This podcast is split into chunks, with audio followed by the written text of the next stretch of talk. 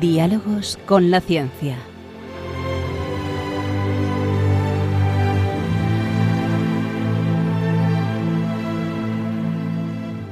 Dirigido por Javier Ángel Ramírez.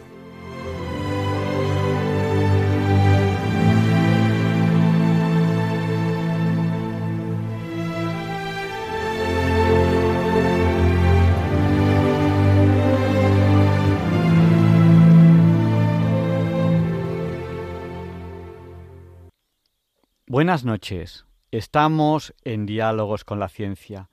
El programa para ti, que sabes que la verdad existe y la buscas. En Radio María, gracias a Dios, todos los viernes en sus dos primeras horas. Transmitimos para todo aquel que quiera escucharnos. En España, a través de la frecuencia modulada y la televisión digital terrestre. Piensen en esta opción si algún día no les funciona la FM o viaja en algún lugar que no conocen la frecuencia.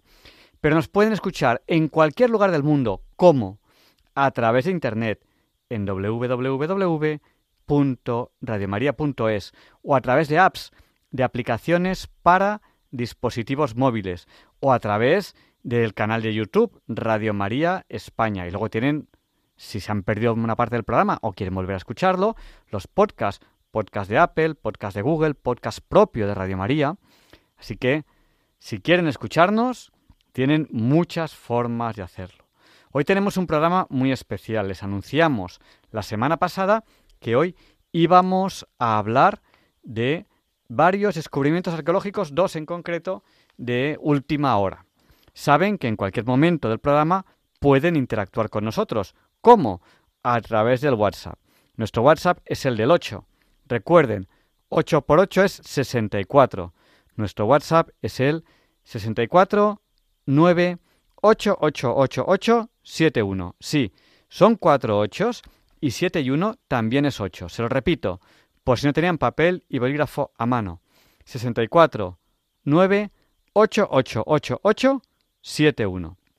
Y bueno, igual que la semana pasada, anunciamos el programa de hoy Hoy también vamos a anunciarles el programa de la semana que viene, que es un programa que van a ver que es muy interesante. La semana que viene tendremos aquí a, Prado Azañón. Ella es concejala de Bienestar Social y de Deporte del Ayuntamiento de Granátula de Calatrava, que no es muy grande y está en la provincia de Ciudad Real. Hoy la tenemos aquí, ahora mismo en directo, a las 0 horas 3 minutos con 30 segundos para que nos cuente de qué vamos a hablar. Eh, buenas noches, eh, Prado. Hola, buenas noches. Bueno, pues, Encantada de estar en el programa. Muchas gracias. La semana que viene te entrevistaremos, nos contarás largo y tendido porque eh, hay una importante exposición en un pueblo que es pequeñito. Cuéntanos muy brevemente cómo de grande es el pueblo y cuál es esta exposición. Bueno, pues Granátula tiene unos 740 habitantes, aunque antiguamente podrían haber 3.500 o por ahí. Y bueno, vamos a hablar, vamos, hay unas jornadas que eh, se llama de leyenda negra, son las primeras jornadas eh, que vamos a efectuar aquí en el, en el pueblo. Unas jornadas que prometen ser interesantísimas en un pueblo, 700 habitantes, 740 más o menos. Eh, bueno, eh, Granátula de Calatrava, en Ciudad Real. Eh, bueno, sois ahora número uno en el tema, porque mm. cuando habéis dado la lista de ponentes, grandes ciudades se quedan mm. mirando con envidia. sí, así es. Dinos algunos ponentes, porque desde luego es absolutamente increíble que vayáis mm. a reunir a estos ponentes. Cuéntanos un poco. Bueno, el más importante es eh, Alfonso Borrego, que es bisnieto del indio Jerónimo. Él, viene acompañado de Marta Vera, que es eh, cónsul honoraria de España en, en, Texas, y del señor Ricardo Danel. Los, los tres son tejanos y, bueno, vienen a hablar del Camino Real de Tierra Adentro, de la eh, Sor Ágreda de Jesús, la monja que se bilocaba y que cristianizó a los, a los indios de Nuevo México, y el señor Ricardo Danel, que nos hablará del Camino Real de Tierra Afuera. Pues yo, eh, sinceramente, creo que es un cartel impresionante. Me alegro que los hayáis reunido en Granátula de Calatrava, provincia de Ciudad Real, un pueblo pequeño con un grandísimo evento que va a tener lugar ¿cuándo? Pues el 28, el viernes 28, el sábado 29 y el 30. O sea, este fin de semana que va a empezar dentro de nada, no, sino el que viene. El que viene, efectivamente. Los que queramos ir, ¿cómo lo hacemos? ¿Cómo, cómo vamos a un evento tan grande en un pueblo, tan, pequeño. hasta hoy? Pero eh, ese día, ese fin de semana, va a ser el pueblo más grande de Europa y quizás del mundo entero, con unos ponentes así, no va a haber en ninguna ciudad del mundo unas jornadas como estas en ese fin de semana. El centro del eh, mundo, ¿cómo hacemos para ir? Bueno, pues pueden coger el tren, el AVE, el coche hasta Ciudad Real, eh, en coche pues hasta el mismo pueblo, lo miran en Google y es fácil llegar y bueno, mm, es pequeñito, con lo cual no hay demasiada infraestructura, pero está al lado Almagro. Almagro es un pueblo importante, muy turístico, con lo cual tiene bastante infraestructura en cuanto a, hostales y, sitios para comer y, para en Granatula hay dos bares y si viene la gente que pensamos que puede venir, pues pues se va a quedar pequeño, la verdad. Para dormir hay tres casas rurales, de las cuales tres ya están completas. La otra todavía hay sitio. Bueno, la otra hay sitio posiblemente hoy, posiblemente, posiblemente mañana ya no, pero vamos, eh, porque con unas jornadas así, eh, bueno, pues mm. es increíble.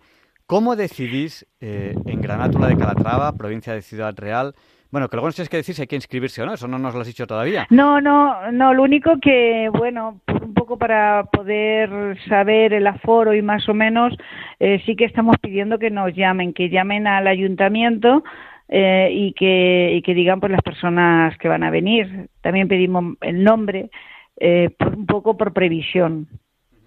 Bueno, pues eso, eso es importante. Buscamos en Internet Ayuntamiento de Granátula de Calatrava, provincia de Ciudad, Real, Y, al lado eh, de Almagro. Al lado de Almagro. Y si no, nos escriben a nosotros a través del WhatsApp al 64 9888871 cuando acabe el programa. Ahora no, que estamos en directo y no podemos atenderles. Mm. Y eh, les, les, facilitaremos el, eh, el, número de teléfono. Una última pregunta. Mm. ¿Por qué decidisteis hacer unas jornadas de leyenda negra? Eh, bueno, porque yo soy terapeuta y me di cuenta trabajando que todo lo que les pasaba a las personas venían del pasado. Es, las historias personales se repiten. lo que te pasa a ti ya le pasó a tus padres, le pasaron a tus abuelos, bisabuelos, y entonces vi que algo estaba pasando. Eh, con, lo que nos pasaba a los españoles. Yo vivía en Barcelona, eh, me vine hace cuatro años cuando, cuando todo el problema de octubre y tal, con el independentismo, y, vi que, bueno, empecé a investigar, ¿no? ¿Qué pasaba? ¿Qué pasaba? Tanto odio hacia España, el español, eh, ¿qué, ¿qué, estaba pasando ahí cuando en 40 años yo no, yo no lo había vivido, ¿no? Y bueno, ahí fue donde descubrí la leyenda negra y entendí, entendí lo que nos pasa, entendí la poca autoestima que tenemos, cómo estamos en suicidio colectivo en estos momentos, porque nos da igual ya, hemos aceptado y asumido que somos lo peor y entonces ya ni luchamos siquiera. En el fondo todo el mundo sabe que eso es mentira, eh, pero, pero no lo hemos creído y los jóvenes más que, más que nadie. Y entonces un día decidí que, que, bueno, que a lo largo de la historia siempre ha sido el pueblo llano el que ha empezado las revoluciones, ¿no? Y porque los de arriba ni están ni se les espera. Y entonces pensé que cada ser humano tenía que hacer algo desde el lugar en el que está. Si uno está de presidente de una comunidad de vecinos, pues, pues tendría que convocar una reunión a sus vecinos de vecinos eh, y, no sé, y hacer una charleja y explicándoles un poco mientras se toman un bocadillo, por ejemplo. Y bueno, yo como estaba en el, eh, al venir de Barcelona me eligieron para estar de concejala en el ayuntamiento y dije, bueno, por algo será que me han, me han, me han elegido. Y pensé que, puesto que yo tenía este conocimiento, mm, pues quería que al menos cuatro o cinco vecinos del pueblo eh, recuperaran su autoestima y su dignidad perdida como españoles. Y de ahí surgió la idea. Bueno, pues la semana que viene eh, eh, te volveremos a entrevistar eh, Prado Azañón, concejala de Bienestar Social y Deporte del Ayuntamiento de Granátula de Calatrava, de la provincia de Ciudad Real, que vais a tener este fin de semana, no, el siguiente, unas jornadas de leyenda negra con unos ponentes que vais a ser el centro del mundo, eh, un pueblo pequeño de 740 habitantes. Gracias, buenas noches y la semana que viene nos cuentas un poquito más en detalle. Eh, una cosita, se me ha olvidado eh, comentarles que también viene Patricio Lons, que es un argentino que está dando la vuelta por toda España ahora mismo y va, por supuesto, a las grandes ciudades y a, grandes fundaciones. Y, entonces, que venga también a Granátula es algo muy importante para nosotros. No, no, habéis conseguido ponentes eh, que son punta de lanza, o sea, eso, eso no hay la menor duda. O sea, el, bisnieto del indio Jerónimo que os va a contar ahí la historia del indio Jerónimo cómo ocurrió, no cómo eh, nos gustaría que hubiese ocurrido, sino cómo ocurrió de verdad, que la historia es así, la historia es como de verdad ocurrió, no como nos hubiese gustado que hubiese ocurrido. Pues nada, pues muchísimas gracias, Prado, y, la semana que viene te entrevistaremos, si Dios quiere, aquí en Diálogos con la Ciencia. Vale, muchísimas gracias. Un abrazo. Y, les esperamos a todos con los brazos abiertos. Pues ahí, ahí, eh, ahí nos vemos eh, en Granátula de Calatrava. Hay que llamar al ayuntamiento, se busca en internet eh, teléfono Ayuntamiento Granátula de Calatrava, en Ciudad Real, y, conviene llamar para, para, para, decir que vamos a ir y ahí nos veremos en, en, las jornadas. De todas formas, la semana que viene todavía no habrán sido, todavía será viernes, mm. Todavía no habrán mm. sido, y veremos, bueno, ¿qué día empieza? ¿El viernes o el sábado? ¿Qué día empieza? El viernes, el viernes a las 6 de la tarde. Ah, pues, pues eh, te entrevistaremos ya habiendo sido la, la presentación. Vale. Pues nada, ya puedes anunciarlo, que, que, por la noche seguimos en Diálogos con la Ciencia hablando de, este tema que nos vas a contar y nos cuentas un poco cómo, cómo ha ido la presentación. De acuerdo. Muchas gracias y buenas noches. A vosotros, muchas gracias. Buenas noches. Y vamos a pasar ya enseguida a la entrevista de la semana, pero antes recuerden que pueden contactar con nosotros en cualquier momento a través del WhatsApp. Nuestro WhatsApp es el del 8, 8 por 8 64, por lo tanto nuestro WhatsApp es el 64 98888, sí, son cuatro ochos, 71, que también es 8. 64 98888 71. Nos han saludado ya al WhatsApp Raúl de Santander, Carla de Madrid, Carmen y Pepe que están en Roma, Rosario de Sevilla, Chema de Málaga, que nos dice que también saludemos a su hijo Pablo y a su madre Plácida que está en Grazalema, Feli de Madrid, Almudena y Tamara de Madrid que a propósito, hablando de, este nombre de Almudena, mañana hay mucha gente buena, no se pierdan el programa que acompañaré a Almudena en un programa que tiene muy buena pinta. Antonio de, de Vilafranca, que está en Badajoz, Pilar de Coria, Pepe y María Ángeles de Sevilla, Rafael y Ana de Grazalema, Paula de Madrid, Mamen de Toledo, Rafael del Puerto de Santa María, Fernando de Guadalajara Eva de Barcelona, bienvenido de Vilaseca, Pedro y Maite de Nules, Julia que nos escribe desde Guatemala, eh, un saludo muy grande a Hispanoamérica, Aníbal de Salamanca, Vicente de Mataró, José de Alboraya y Juan de Jerez de la Frontera. Más personas nos están saludando ahora en el WhatsApp, luego les saludaremos. Y vamos ya a la interesante entrevista que les anunciamos la semana pasada, un par de descubrimientos arqueológicos inéditos. Enseguida Vamos a ello. Esta es la sintonía con la que presentamos la entrevista de la semana. Un momentín, que esa no es la sintonía. La sintonía es esta, cosas del directo.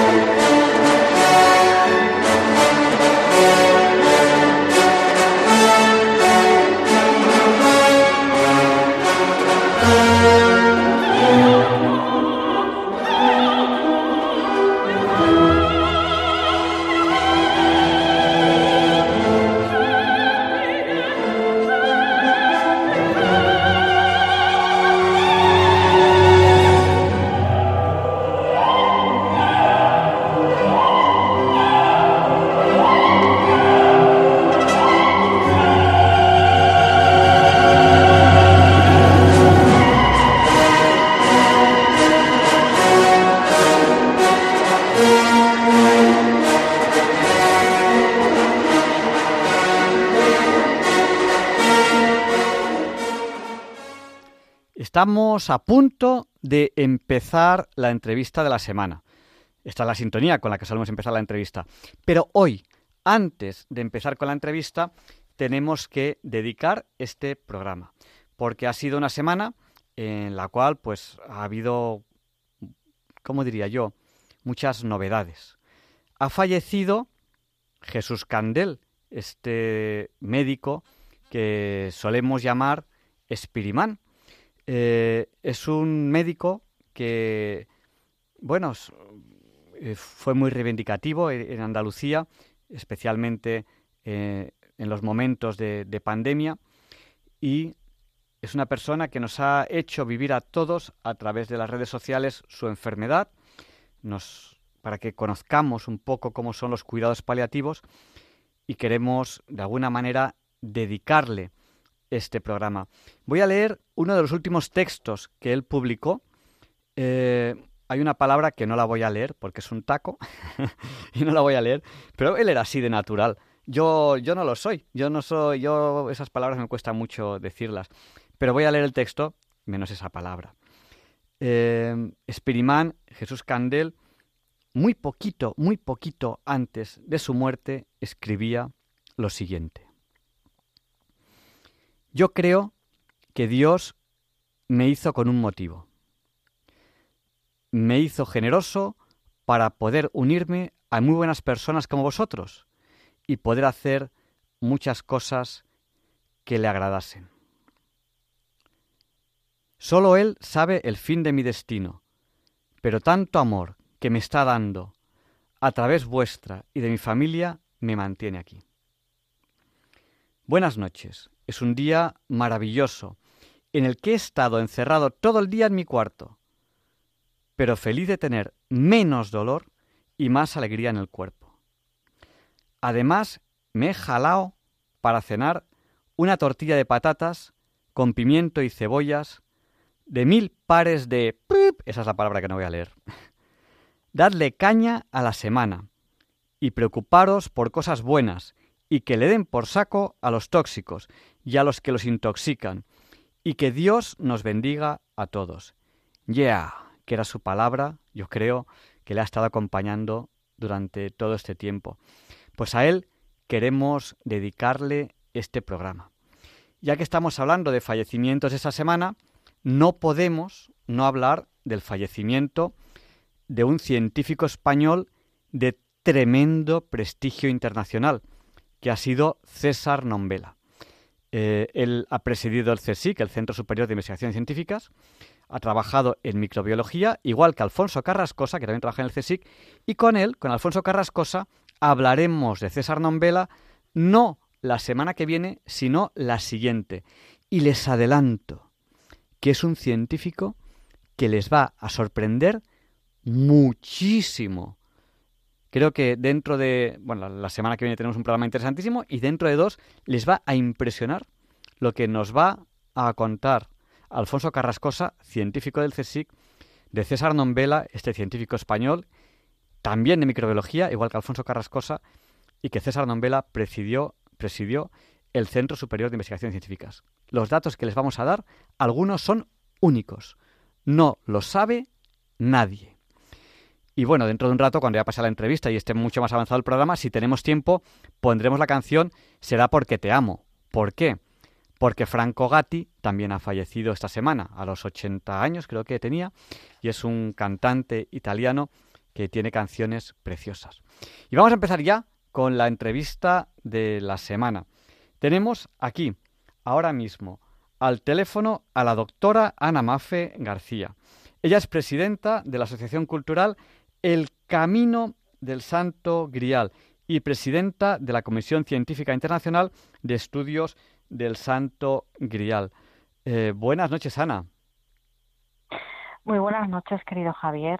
La verdad es que estoy emocionada de oír tus, tus palabras tan cariñosas a la memoria de, bueno, de, estos dos científicos y en este caso de, del médico Jesús, que tantas sonrisas nos arrancó a todos en, en momentos tan, tan tristes y duros.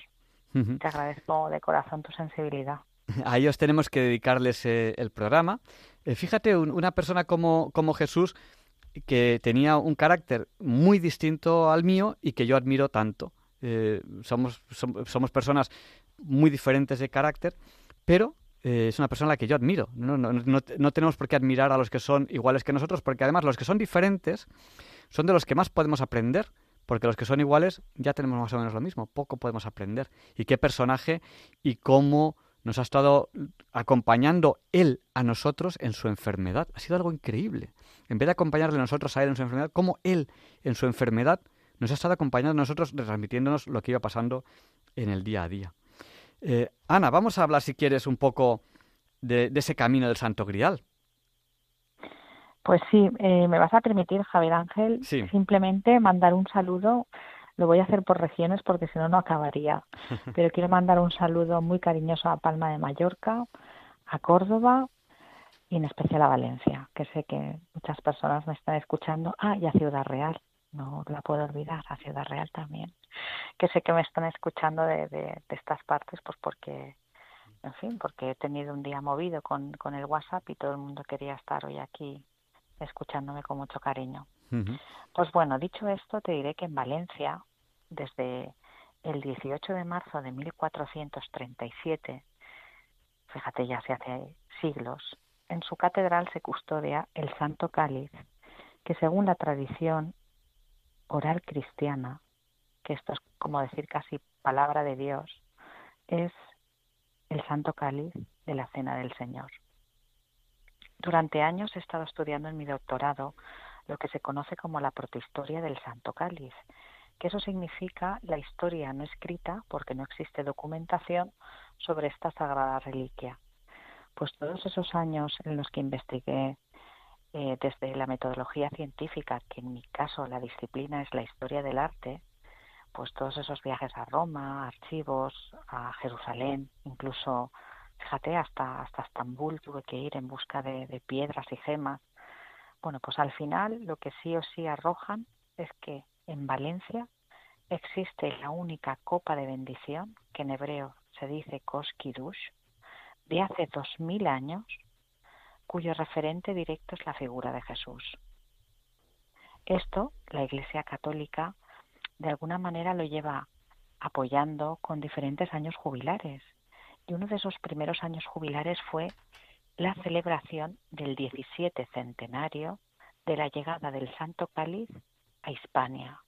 Estamos hablando de 17 siglos de historia ininterrumpida en donde de padres a hijos, de familia en familia, se va trasladando que hay una pieza de primer orden, una memoria de la figura de Jesús en forma de copa, que se mantiene esos 17 siglos en la península de forma ininterrumpida y que cuando el arzobispo de Valencia, el señor Olaechea, pone en conocimiento de la Santa Sede que quiere celebrar este aniversario, pues la forma de hacerlo es seguir el periplo viajero de esta sagrada copa, no desde los inicios, desde Jerusalén hasta Roma y de Roma a los Pirineos, que luego si quieres matizo, sino desde su estancia en lo que sería el primitivo reino de Aragón, en San Juan de la Peña, hasta su bajada por Zaragoza, Teruel, entrando por la carretera antigua de, que llamábamos del reino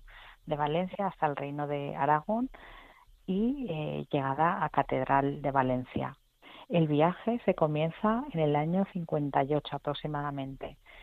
Y eh, bueno, pues durante unos meses eh, el Santo Cáliz sale de lo que es la catedral y desde Valencia en autobús por la carretera real que se llamaba así va siguiendo pues lo que estoy diciendo va saliendo de Valencia pasa por diferentes pueblos por la carretera de Museros de Emperador de Masamagrey del Puig de Puzol así hasta subir hasta la zona de Castellón Barracas llegar a Teruel eh, Zaragoza llegar a San Juan de la Peña. Bueno, pues este trazado que se realiza en 1958 significa la primera peregrinación de los jefes de, bueno, del jefe de Estado de, España y de todas las autoridades, tanto religiosas como civiles de aquella época. Entonces es muy curioso porque este trazado rinde homenaje eh, a finales de los años 50 a esa sagrada reliquia que se había estudiado ya y que se sabía que era viajera.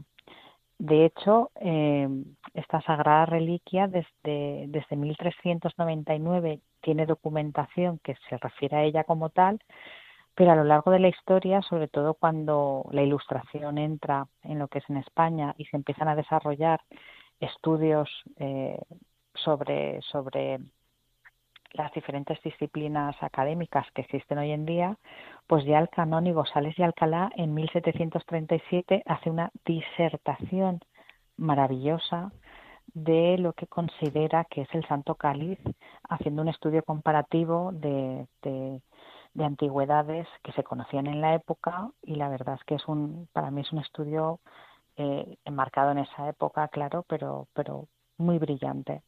Entonces, en, en, estos años, a final de los años 50, en 1960, sale a la luz un estudio del doctor Beltrán, un estudio sobre la Sagrada Reliquia que efectivamente constata ese periplo viajero, y estamos hablando de Jerusalén, Roma, con, con también con la ciencia de la época, y de alguna manera, eh, a base de comparación arqueológica, que es otro de los métodos científicos que se utilizan en esa disciplina, y sobre todo amparados en una serie de piezas que existen en el British Museum, sí o sí se llega a la conclusión de que en el Santo Cáliz de Valencia, en los años 60, no hay nada que les diga que la copa superior del Santo Cáliz pudiera haber estado en una mesa hebrea. Y entonces se cataloga sobre el año o el siglo, en este caso, 1-2 antes de Cristo, por su fisionomía, por la forma de estar elaborado. El Santo Cáliz de Valencia, como todos sabemos, tiene como una especie de asas alrededor y se dirime en ese estudio que las asas evidentemente son un añadido posterior para poder coger al santo cáliz y ostentarlo.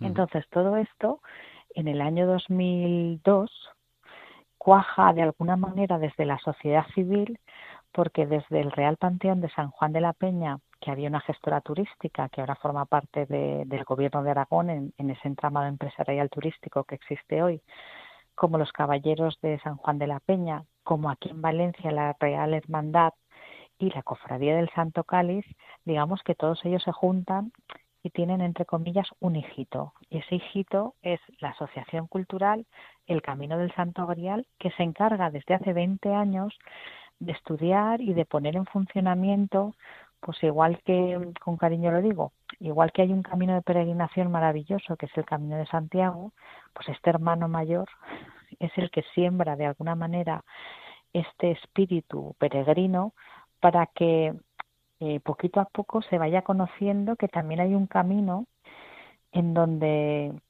el protagonista del mismo nosotros que el legítimo dueño de esa copa, que es Jesús, la historia o el relato que lo sustenta es su memoria, mensaje de amor, de paz, universal, para todos, para todas.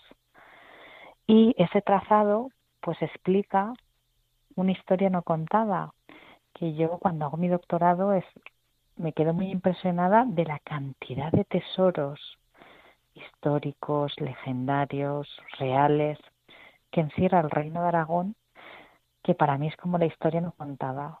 Y entonces sumergirme en ese Aragón del siglo XI, del siglo X, con sus reyes, con su reino, con su patrimonio románico, bueno, pues me, digamos, me eleva, me eleva el espíritu, nunca mejor dicho, y me lleva a participar desde el año 2016 de forma desinteresada en esta asociación en la cual, pues por, por azares del destino, mi, mi presidente, que en gloria esté, Enrique Senén, pues desgraciadamente falleció casi que repentinamente hace muy, muy poco tiempo y bueno, yo era la vicepresidenta y me tocó asumir las riendas.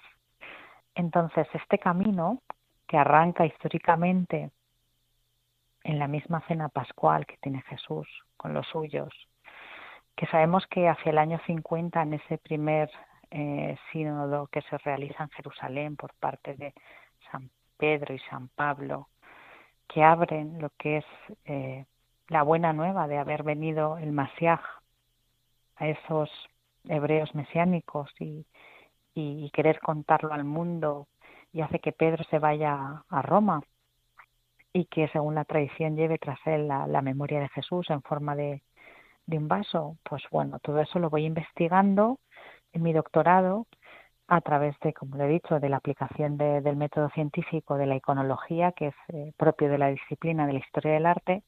Y mi sorpresa a partir del 2016, que yo estoy haciendo mi tesis doctoral, es que cuanto más profundizo en lo que es el estudio de la pieza, más claro tengo que esto ni mucho menos es un falso histórico. Entonces, de alguna manera, pues como, como buena turismóloga que también soy, me entrego a lo que es el estudio, de lo que sería la vertebración del territorio. Y dentro de lo que es la asociación creamos la Comisión Científica Internacional de Estudios del Santo Grial, a la que invitamos a periodistas, investigadores, doctores. Y como anécdota diré que mi querido Javier Sierra, a quien admiro muchísimo, pues forma parte de esa comisión de honor que como no ese camino que vertebra su tierra pues eh, bueno pues lo apoya siempre que le hemos llamado e incluso ha venido a participar de, más de un congreso entre nuestras filas. Y bueno, y el camino, pues eso, el camino pues forma parte de, de, esa historia viajera y que hoy en día se puede hacer, que arranca desde Sonport, aquí en, en, en lo que serían los Pirineos aragoneses, pasa por Jaca, San Juan de la Peña, baja hacia la zona de Huesca, de ahí baja, hay un camino que se llama la Jorgeada que se puede seguir, que es otro GR, hasta Zaragoza, de Zaragoza a Teruel, y bueno, eh, es un camino que coincide, pues porque España está ya bastante vertebrada, pues con otros caminos. Coincide un poquito con el Camino de Santiago, otro poquito con la Jorgeada que he nombrado, otro poquito con el Camino del Cid. En fin, que no se nos pierde ningún peregrino y que te aseguro que es un camino que, que nutre muchísimo el alma, ¿eh? Todas las personas que, que han hecho este camino, fíjate, le ponen de sobrenombre el camino del amor, porque los peregrinos, sí, los peregrinos cuando se saludan se dicen paz y amor contigo y se responde luz en el camino.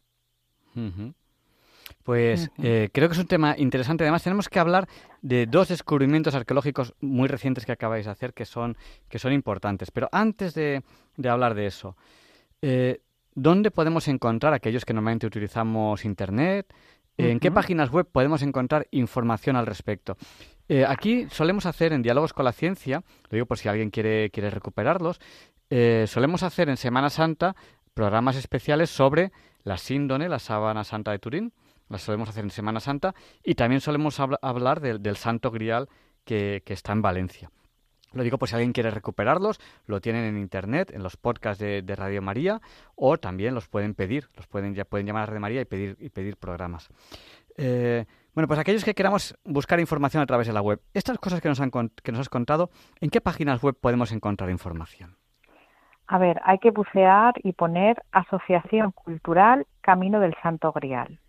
Y entonces ahí entras directamente a la asociación. Es una página muy amplia pero donde pone apuntarse, yo hago un llamamiento a todos nuestros radioyentes y me ha gustado hoy eh, escucharos porque hoy habéis dicho algo que, que para mí me parece fundamental. Yo ahora cambio de tema, pero luego entro otra vez. Yo siempre digo que el día que me muera y suba al cielo, porque tengo fe, y voy a subir al cielo, que lo sé, la pregunta que me van a hacer es, de todo el amor que podías dar, Ana, ¿cuál te has quedado para ti? ¿Cuándo has mirado para otro lado? ¿Cuándo has decidido no, no ayudar? Y hablo de sembrar en tierra fértil, ¿eh? no hacer la píldora a los tóxicos. Pues yo creo que un regalo de amor para mí fue que me presentaran esta asociación. Y otro regalo de amor fue que la transferencia de conocimientos a través del doctorado pudiera recaer en la vertebración de un territorio que pueda traer alegrías a muchas las familias que viven actualmente allí, a través de oportunidades de, crecimiento, de acoger a personas, de desarrollo, de empleo, incluso fíjate tú, de fondos europeos, pues sí, también.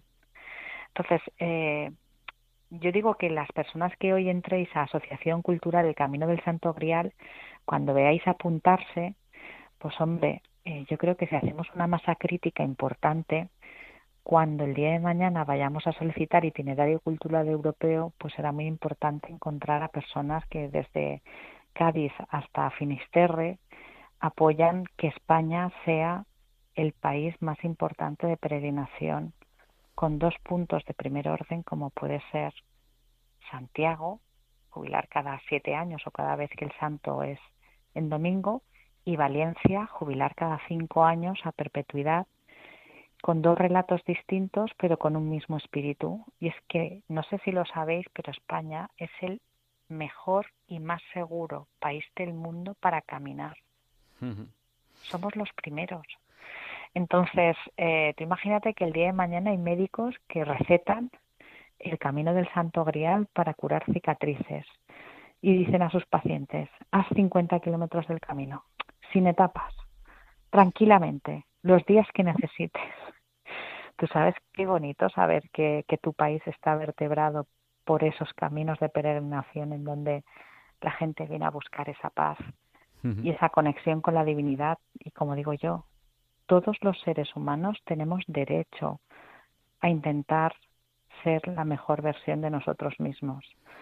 Este camino del Santo Grial es una herramienta precisamente para eso, para caminar, conectarse con, con lo más grande que hay, que es la divinidad, y tener pues un compañero de viaje. Como es Jesús. es ya la una menos veinte. Eh, te quiero preguntar por esta, estos descubrimientos que habéis hecho, pero antes, ya que has hablado de itinerarios culturales, de itinerario cultural europeo, eh, dos cosas. Te quiero pedir que nos cuentes eh, qué es eso de, que el Camino Santo Grial solicite ser itinerario cultural europeo. Y lo segundo, entiendo que lo solicitaréis a la UNESCO, entiendo yo. Es, así, ¿no? Bueno, te, lo explico bien. Vale, eh, lo, digo porque a ese respecto luego te, comentaré algo. vale, el, el itinerario cultural europeo se solicita al Consejo de Europa, ¿vale? y se hace instancias del Ministerio de Cultura, pero sobre todo se hace instancias de la sociedad civil. No es que un alcalde de un municipio o un político de turno quiera que su región sea itinerario cultural europeo. Esto así no funciona. Entonces, eh, que nosotros hayamos trabajado durante 20 años el territorio y que tengamos una red de asociaciones internacionales que apoyan el Camino del Santo Grial, ¿vale? Todo esto eh, se tiene que trasladar a un dossier con una serie de exigencias y de, y de, y de colocación de información, así como todo muy ordenado, pero que sin duda alguna lo que, lo que hacemos es que ese espíritu de la búsqueda del Santo Grial, esa, esa búsqueda que, que es europea, que es que, que es que esto nace en Europa y que se traslada en la búsqueda de la reliquia más importante de la cristiandad, pues que tenga una razón de ser en unos recorridos que, que efectivamente atraviesan Europa desde la Alemania de Parsifal y de Wolfram von Eschbank del siglo XIII pasando por Wagner hasta llegar al mismísimo Troyes de Francia, pues pasando por todos esos lugares en donde estuvo el Santo Cáliz, que sin duda uno de ellos es Roma. Entonces se vertebra territorio eh, internacional, además eh, se dota todo esto de un relato y de un relato con, una fe cristiana abierta internacionalmente a, todos los credos desde el amor y desde el respeto y esa universalidad pues hace que Europa mire a España pues con, con esos ojos eh, cariñosos de posicionarnos en el mundo como, como, como el primer lugar de peregrinación de, de la cristiandad además de eh, bueno pues del mejor lugar del mundo para caminar. Entonces creo que aunar eh, seguridad y aunar fe y aunar historia y aunar relato y aunar leyenda y aunar aventura creo que, que es una cosa maravillosa que podemos dejar, como digo yo, a los hijos de nuestros hijos como, como un futuro, sobre todo para Aragón, que sabes que sufre una diáspora terrible en su territorio Ten en cuenta que el Camino del Santo Grial pasa por una de las zonas con mayor pobreza habitacional de toda Europa. Entonces, el crear un recurso como puede ser un paso de peregrinos, pues puede hacer que gente se fije al territorio y que el día de mañana, pues esos pueblos que ahora tienen pues muy poquitos habitantes, pues puedan mantenerse o incluso recuperarse, pues como ha pasado en el caso de Galicia que tanto bien ha hecho el Camino de Santiago para esos pueblos que, que, se morían. Bueno, pues eh, cuando vayáis a solicitarlo, eh, contacta conmigo también, que yo soy secretario de una cátedra UNESCO del Patrimonio. y además de miembro de ICOMOS, del International Council of Monuments and Sites. Pues te, vamos a poner la Comisión Científica Internacional de Estudios del Santo Grial.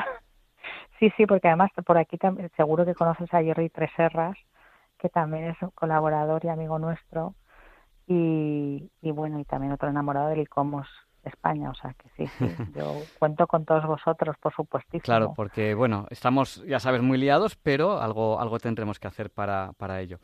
Eh, bueno, pues que, se nos muy agradecida. Nada, nada, eso, eh, ahí eh, tenemos el contacto, esto hay que hacerlo, hay que hacerlo bien y tiene que salir adelante porque es un tema interesantísimo. Muchas gracias, qué bonito que, eres. bueno, nos hablaste la semana pasada de, de que estáis investigando sobre el camino. Dos hallazgos que son importantísimos. Nos contaste Súper importantes. y el otro no nos lo contaste.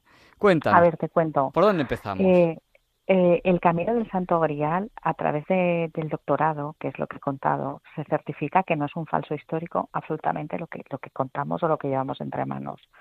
Entonces, a partir de mi doctorado nace un libro, entre comillas, que cuenta el periplo de, de esta sagrada reliquia. Entonces, en el libro explico que el método iconológico ¿vale? En origen, tiene un motivo gráfico que apunta al Santo Cáliz. Y entonces, ese motivo gráfico es mujer que porta un cáliz. Cuando en la iconografía de toda la historia del cristianismo solamente aparece en Roma, en el siglo III, mujer que porta un cáliz, y solamente aparece en la zona de los Pirineos, de lo que sería la geografía del Reino de Aragón, mujer que porta un cáliz en el siglo XI y XII, estamos hablando de que esa iconografía tan peculiar solo coincide con los lugares donde ha estado el Santo Cáliz. Si te digo más que en la literatura, Cretien de Troyes, cuando describe el Santo Cáliz, lo porta una mujer, mujer que porta un cáliz, ¿vale? Vemos que ese motivo iconográfico se traslada a la literatura. Pues vale, hemos encontrado frescos en Roma de mujer que porta un cáliz. Hemos encontrado bajo relieves en San Juan de la Peña de mujer que porta un cáliz, bajo relieves de capiteles en piedra, ¿vale? Hemos encontrado ábsides en el Pirineo justo de lo que era el Reino de Aragón, aunque ahora pertenece a otras latitudes geográficas, de mujer que porta un cáliz. Pues bueno, eh, a final de septiembre dos peregrinos me llaman corriendo, dos peregrinos que se han leído el libro El Santo Grial de la doctora Ana de Editorial Sargantana, que se lo apunte todo el mundo, El Santo Grial, Editorial Sargantana, Ana Mafé, y ahí me llaman diciendo, Ana, hemos encontrado una virgen del siglo XII que porta la copa superior del Santo Cáliz y el niñito Jesús. Una escultura en madera policromada del siglo XII en una ermita perdidica que dependía de San Juan de la Peña. Bueno, pues imagínate yo este lunes, este lunes no corría, volaba para ir para allá. Y lo hemos certificado, querido amigo. Era la única pieza que faltaba. Teníamos pinturas, ábsides, teníamos bajorrelieves, nos faltaba una escultura en madera. Pero ¿cómo íbamos a encontrar una escultura en madera o cómo iba yo a encontrar una escultura en madera del siglo XII o sea, es que ha sido como un milagro. ¿Y dónde? Porque lo, importante no es solo la escultura, sino el lugar en el que la habéis encontrado. Vale, pues el lugar que donde la hemos encontrado, ¿vale? Es una iglesia que está muy cerquita de San Juan de la Peña, que dependía del predio de San Juan de la Peña y que y que bueno y que pertenece a es que no sé si decirlo porque espero que la gente no vaya en tropel y si va alguno que no vaya a destruir sino a guardar. Pues no no no, no lo digas no lo digas. Vale vale es que tengo tengo todavía porque todavía todavía se está trabajando y todavía se está investigando. Sí sí entonces es maravilloso porque esa pieza vale esa pieza ha tenido hijitos o esa iconografía ha tenido otros hijitos. Y una de esas iconografías fíjate es la Virgen, que aquí llamamos la Virgen de Jaime I, que está custodiada también en una iglesia, pero que por desgracia, fíjate, en la guerra civil fue destrozada y en 1940 pues hicieron pues, pues las intervenciones que buenamente se pudieron hacer, pero imagínate que el niñito Jesús que lleva es del siglo XVIII y la cara que tiene, pues esa cara románica y erática, pues la verdad es que está bastante intervenida. Bueno, pues hasta esa Virgen que tenemos aquí en Valencia, ¿vale? Que lleva algo en la mano y que no se sabía muy bien lo que era, gracias a esta iconografía antecesora y que pertenece a ese ámbito geográfico del Reino de Aragón, pues hombre, estamos haciendo descubrimientos iconográficos que esto es impensable. Entonces hay que reelaborar parte de, esas vírgenes que se creían que llevaban una manzana rojita y resulta que lo que llevan es la parte superior del Santo Cáliz. Y, y, lo estoy diciendo con conocimiento de causa. Entonces me parece maravilloso que peregrinos del camino que estén que bueno pues que se han leído el libro y que y que y que hacen ese camino así poquito a poco y se detienen viendo capiteles y patrimonio patrimonio nuestro de todos los españoles y de bueno de la humanidad que digo yo pues se detengan y entiendan que, que esos mensajes que se dejaron en, en, época medieval eh, dando constancia de la importancia de la reliquia que se guardaba en San Juan de la Peña y dando importancia sobre todo al significado de la misma, pues que se, se encuentren hoy en día. Y gracias a ese conocimiento adquirido a través de mi doctorado que lo he volcado en el libro, pues terceras personas puedan, como digo yo, expandir su mente y querido Javi, eh, tú imagínate, haces un viaje y empiezas con la talla S de mente y acabas ese viaje que puede ser el camino del Santo Grial o la lectura del libro del Santo Grial y llegas a una talla X, yo te digo que con la mente X se ve mejor que con la mente tamaño S. Y ese crecimiento es lo que nosotros llamamos el camino del Santo Grial, ruta del conocimiento, camino de la paz.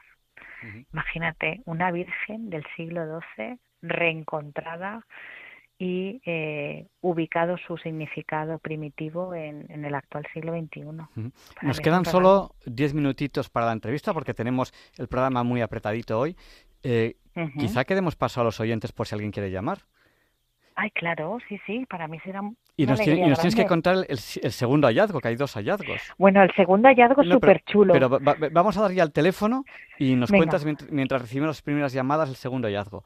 Si quieren participar ahora, pero tenemos escasos siete minutos para llamadas, se tienen que llamar rápido. Si quieren participar ahora en el programa, nuestro número de teléfono es el 91 005 94 19. Se lo repetimos por si no tienen papel o bolígrafo a mano. 91 005 94 19. Y mientras recibimos las primeras llamadas, cuéntanos, ¿cuál es el segundo hallazgo? Pues bueno, en medio del camino, ¿vale? Bajando desde Sonport, llegando casi a Castillejo de Jaca, hay un cruce. Pues imagínate que se ha encontrado una cita, ¿vale? Y, un, y una piedra antiquísima en donde pone grabado Cruce Santo Grial. Total que efectivamente nos hemos ido allí a catalogarlo y, hemos encontrado un, lugar que es súper bonito. Esto está está eh, en un cruce del camino de Santiago, porque hay un miliario en donde aparece Santiago, pero justo también aparece allí cruce camino Santo Grial. Y en el 2015, cuando se hicieron la señalética de la ruta del Santo Grial de la zona de la Jacetania, que es eh, eh, los lugares de las diferentes iglesias donde estuvo el Santo Grial escondido antes de permanecer de forma definitiva en el Real Panteón Monasterio de San Juan de la Peña, justo allí hay un cruce que la señalética de 2015 ¿vale? Coincide con ese con ese cruce donde pone cruce Santo Grial, pero lo pone en una piedra que está tan antigua que la verdad es que eh, yo vi pasar a un peregrino así a paso ligero y a dos peregrinos y dije, claro, esto van tan rápido que no se paran a nada. Pues bueno, al lado de esto, imagínate que hay un monolito con una espada clavada arriba del todo. Un monolito en donde claramente se alude a la espada de San Galgano en Italia, que a su vez es el trasunto generador de la espada de Excalibur. O sea, un mito artúrico total. Pues imagínate que yo me encuentro allí a un referente del mito artúrico, cruce Santo Grial y una cita en vertical donde en latín pone que en Monsegur el Grial está salvo. Yo creo que no se puede pedir más como investigadora. estos, estos hitos que se han encontrado, evidentemente, no los hemos puesto nosotros, están ahí, pero que, en fin, mucho antes de que existiera la asociación y digamos que el camino propiamente dicho, como lo estamos vertebrando en pleno siglo XXI, alguien, no se sabe cuándo, ya, ya, tenía claro que, que ahí habían elementos eh, literarios muy vinculados a lo que es la historia de, del Santo Grial, pues a mí me da mucha alegría como investigadora, mucha alegría. Pues Ana, tenemos ya que, terminar con, la entrevista. Si quieres resumir de forma muy rápida eh, de lo que hemos hablado y contarnos por qué son importantes estos dos hallazgos, tenemos escasos dos o tres minutos. Pues mira, yo animo a la gente a que haga el camino del Santo Grial, a que busque la información de la asociación, nos escriba un correo y nos pida la credencial de peregrinación. Animo también a la gente a que lea y a que expanda su mente y que busque el Santo Grial, eh, doctora Ana Mafé, editorial Sargantana. Yo como autora todo mm, lo que obtengo del libro lo regalo a la asociación porque considero que desde la sociedad civil si nos ayudamos unos a otros pues podemos hacer cosas muy bonitas. Y si alguien va a hacer el camino que se olvide de hacer etapas de ir corriendo buscando albergues que no no no no. Este camino es para hacer poquitos pueblos con mucho amor y sobre todo con conciencia de, querer transmutar y ser la mejor versión de uno mismo, sabiendo que uno lleva al lado a Jesús. Perfecto. que eso. Pues muchísimas gracias. Y bueno, eh, tenemos que seguir tratando este tema del Santo Grial y es un tema que nosotros le damos muchas veces mucha importancia. Y tenemos una llamada que vamos a atender muy brevemente, pero tenemos poquito tiempo ya para, ya para ella. Eh, Buenas noches, ¿con quién estamos hablando? Buenas noches, ¿con quién estamos hablando? Tiene que apagar la radio porque se oye muchísimo eco. Tiene que apagar. Hola, buenas noches. Me llamo desde Sevilla, mi nombre es Consuelo. Eh, y bueno, le, quería preguntar que no me he enterado muy bien, eh, ¿dónde hay que apuntarse y cómo se llama el libro? Ay, qué bonita es. Mire, porque a, mí, ya me han movido, pero después me contesta. Yo eh, soy una persona eh, que tengo la suerte, como tú, de que Dios me escucha y yo lo escucho. Ahora estoy con la novena de San Juan, Pablo, San Juan Pablo II, con quien trabajé en Compostela en el 89. Entonces, mmm, y sigo con esa voz, sigo con la voz de San Juan Pablo II después de dos papas posteriores. Yo creo que España... Tiene que ser muy breve porque no nos queda nada de tiempo porque tenemos un minuto que Yo asocio que el Santo Grial, todo lo que ha contado, eh, eh, que te pido que me digas el libro y el camino, eh, con que viniera aquí la Virgen del Pilar en persona en el año 40 hay un misterio eh, que merece la pena mm, profundizar y edificar. Y ese pues está, en España. España. España. Aquí hay algo eh, muy profundo. Sí, perfecto. Pues España, eh, España siempre ha sido un lugar elegido por la fe. Y dicho esto, el libro es El Santo Grial y ponga Ana Mafé y la página web es Asociación Cultural Camino del Santo Grial y allí pone apuntarse a la asociación. Pues le da, rellena los links y le daremos un correo de bienvenida. Pues muchas gracias, Ana. Ya tenemos que pasar ya a las siguientes secciones del programa. Bueno, Javier Ángel Ramírez, un beso y, un abrazo a ese corazón grande que tienes. Hacemos lo que podemos, no más. A todos los un abrazo muy fuerte, Ana. Un abrazo a todos, gracias. Y tenemos que seguir hablando del Santo Grial y el camino que se va investigando y se va descubriendo por dónde pasó hasta llegar donde está ahora en Valencia, que creo que nos has dicho desde el 18 de marzo, creo que nos has dicho de 1437. Qué, qué listo que eres, sí, sí. un abrazo, un abrazo. un abrazo, gracias, buenas noches. Buenas noches. Y a continuación, Leonardo Daimiel Per de Madrid nos invita a pensar y sentir.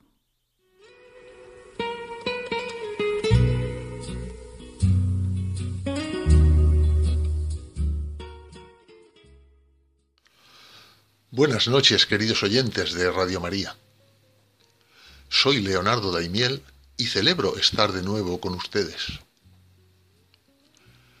José María Pardo Sáenz, doctor en Medicina y Teología, es, entre otras actividades, profesor de bioética en la Universidad de Navarra. Hoy les voy a leer en Pensar y Sentir un breve texto que ha escrito al cual ha titulado Equilibrio espiritual y psicológico. En él reflexiona sobre ambos conceptos y expone como mejor ejemplo el que encontramos en Jesús, destacando con sencillez las características que ilustran brillantemente la idea principal de este texto. Dice así, lo psicológico y lo espiritual son como dos ojos, que se complementan el uno al otro. El uno le sirve al otro en la percepción de la totalidad de la vida y de sí mismo. Pero si un ojo no está funcionando bien o está cerrado, resulta difícil que se pueda tener una percepción realista de la vida y una adecuada comprensión de la persona. Al separar lo psicológico de lo espiritual, no se está mirando a la persona total. Quizá por este motivo hay mucha gente que sufre innecesariamente. La armonización de lo biopsicológico y lo espiritual ciertamente es un desafío para el ser humano. Muchos de los psicólogos especializados en ciencias del comportamiento no tienen el conocimiento y la formación del campo espiritual, mientras que a los versados en lo espiritual les falta a menudo el conocimiento y la comprensión suficientes de lo biopsicológico. En los Evangelios nos encontramos una armonía entre lo humano y lo espiritual. De hecho, ambos están tan íntimamente entrelazados que a menudo no nos damos cuenta de ello. Jesús es el maestro de la enseñanza espiritual y también el doctor del comportamiento humano. Cuando nos dice, seguidme, yo soy el camino, la verdad y la vida, nos llama a seguirle emocional y espiritualmente. En las páginas del libro sagrado podemos contemplar a Jesús con una extraordinaria sensibilidad.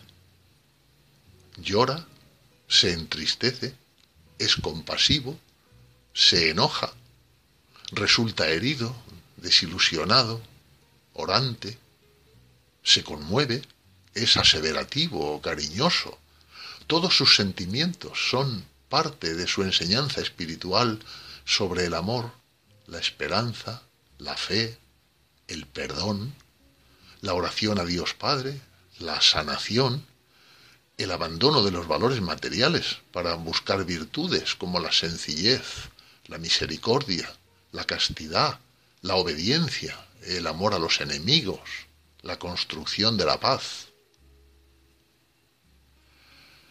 Al enseñar en ambos planos, Jesús nos muestra que ambos se funden. Creer, aceptar y confiar en Dios requiere aceptar y confiar también en nosotros mismos.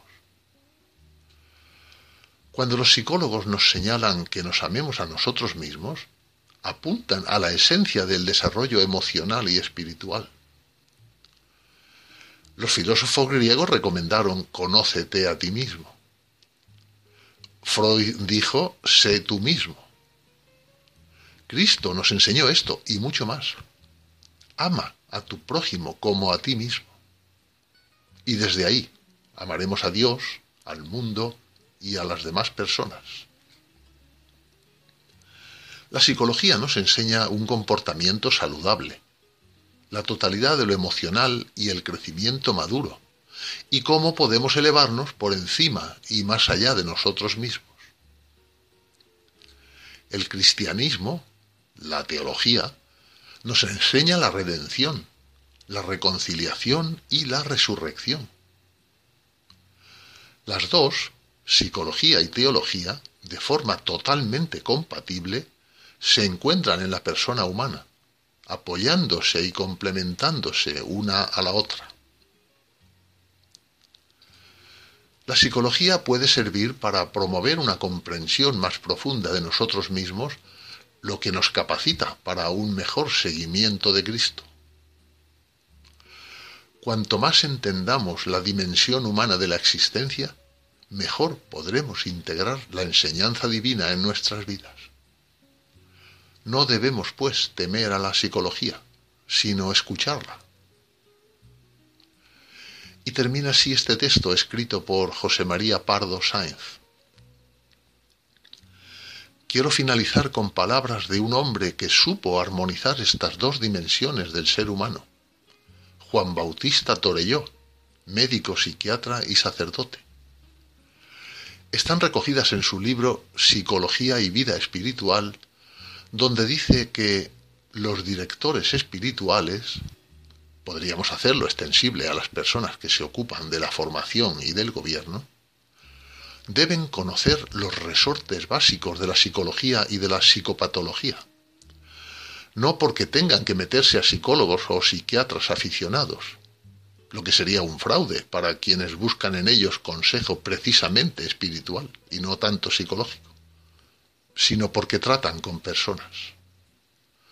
Y las personas poseen esencialmente una dimensión psíquica no solo son almas, ni son solo cuerpos.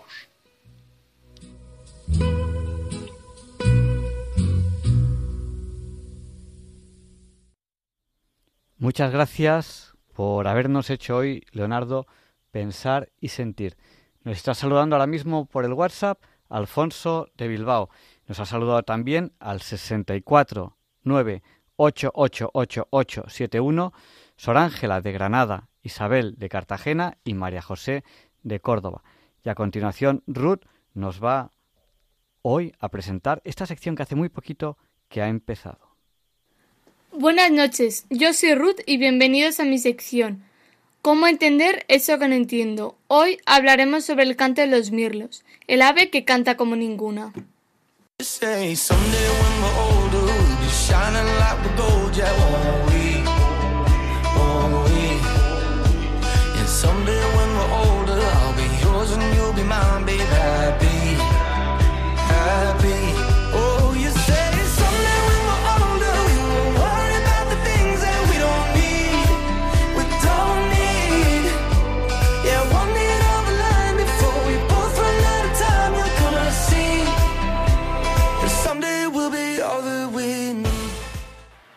Como ya hemos dicho, hablaremos sobre el mirlo, que se dice que es un ave que canta como ninguna.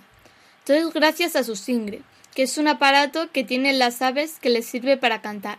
Luego lo especificaremos un poco más. El mirlo es un ave capaz de entonar bellas melodías que llevan una firma personal. En este momento se considera que a nivel mundial hay unas 9.000 especies de aves, de entre ellos, un 4.300 pertenecen al grupo de los llamados pájaros cantores. No todos los pájaros pertenecen a este grupo porque no todos son capaces de formar melodías, ya que hay algunos, como por ejemplo los córvidos, que solo hacen sonar sonidos de masculinidad. Hay una diferencia entre el canto y el reclamo.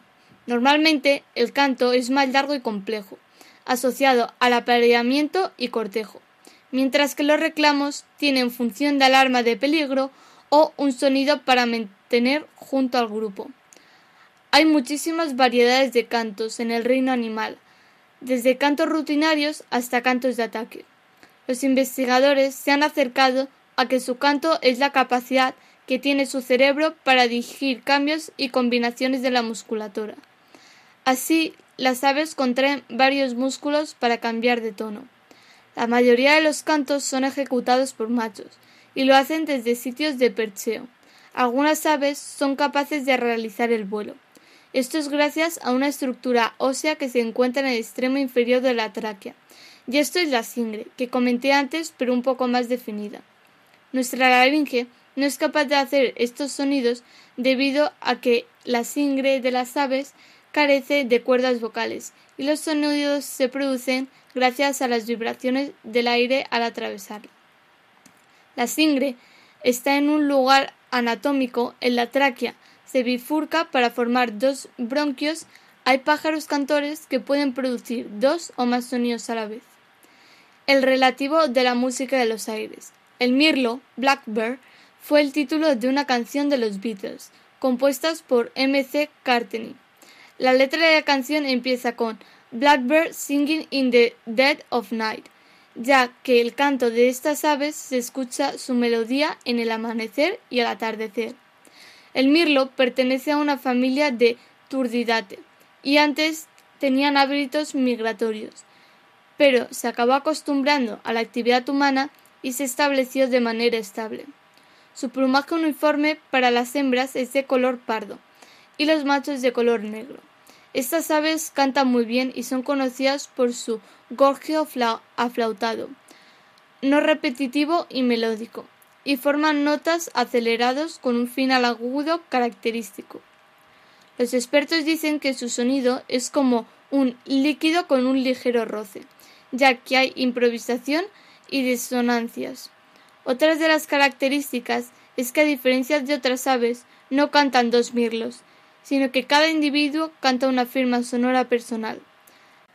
La figura de esta ave ha cogido, por así decir, muchas formas a lo largo de la historia, ya que se decía que cuando los mirlos comienzan a piar, los muertos se despiertan. Es el ave metamorfoseo del diablo cuando visitó a San Benito para distraerlo de sus obligaciones. Sabiendo esto, los Beatles lo utilizaron como inspiración. Bueno, eso ha sido todo. Espero que os haya gustado y que me haya explicado bien.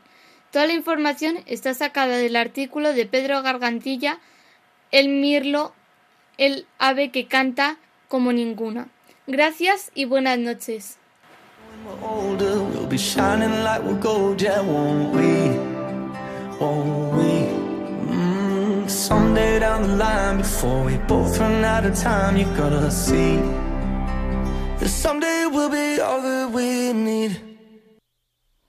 Muchas gracias, Ruth, por habernos ayudado hoy a entender eso que no entendemos. Y a continuación, Luis Antequera nos explica por qué hoy, 21 de octubre, no es un día cualquiera. It's a lovely day today, and whatever you've got to do, I'd be so happy to be doing it with you. But if you've got something that must be done, and it can only be done by one, there is nothing more to say. Except it's a lovely day for saying it's a lovely day.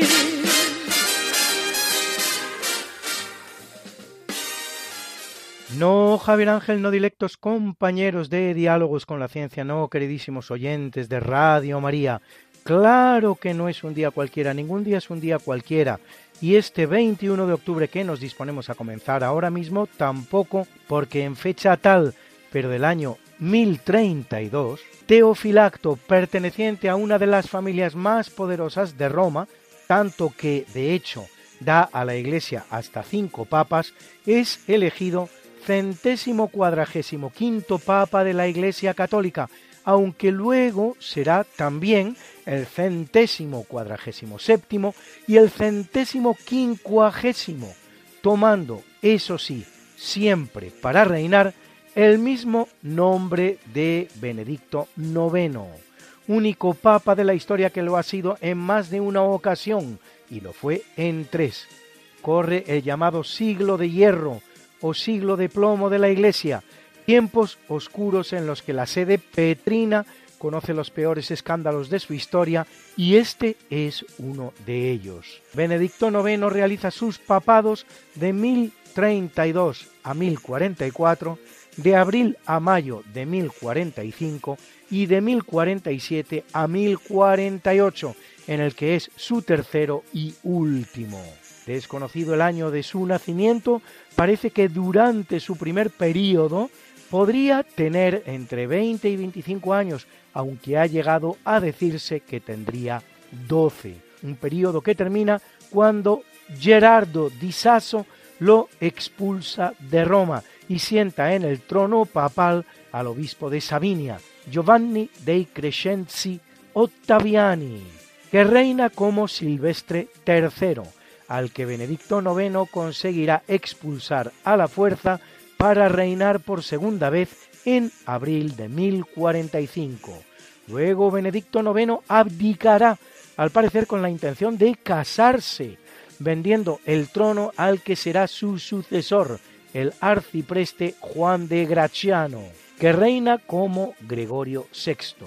Después de un año, el propio Benedicto IX intenta derrocarle y aunque no lo consigue, el emperador Enrique III se presenta en Roma y convoca un concilio en Sutri, del que saldrá electo Zudiga von Morsleben-Hornburg, que reina como Clemente II. Muerto Clemente solo diez meses después, mientras volvía de Roma a su Alemania natal, Benedicto IX realiza un nuevo ataque sobre Roma, consiguiendo su tercera elección papal, aunque el reinado le durará poco, ocho cortos meses, expulsado de Roma y excomulgado el 17 de julio de 1048. El resto de su vida, otros siete años, los vive como monje en un monasterio de Grottaferrata, ciudad muy cercana a Roma.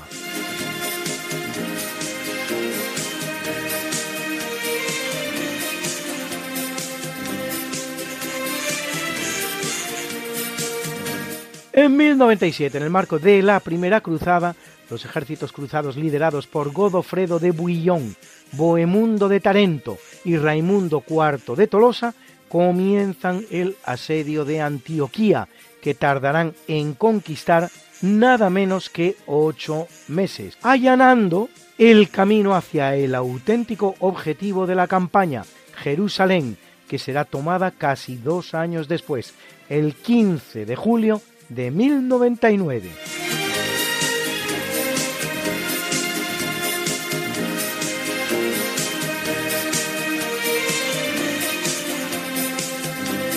El capítulo siempre fecundo de la conquista, colonización y evangelización de América por los españoles que va a permitir a los indígenas americanos el tránsito del neolítico al renacimiento.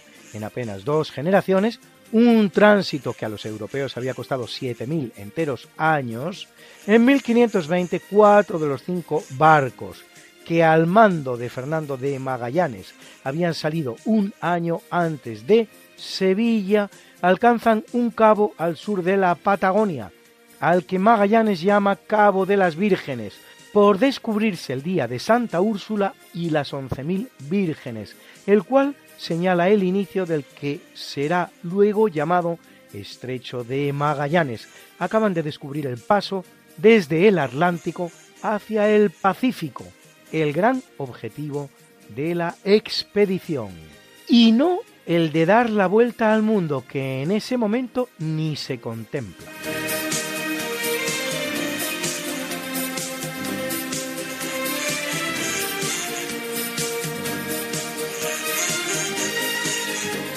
Corriendo el año 1631, el franciscano español Juan Pérez Bocanegra publica el himno profesional llamado en la lengua quechua, en que está escrito Anak Pachap Cusiquinin, alegría del cielo en español, para las festividades dedicadas a la Virgen, publicado por él mismo en la ciudad de los Reyes diez años más tarde. Se trata de la primera obra polifónica compuesta y publicada en el Nuevo Mundo.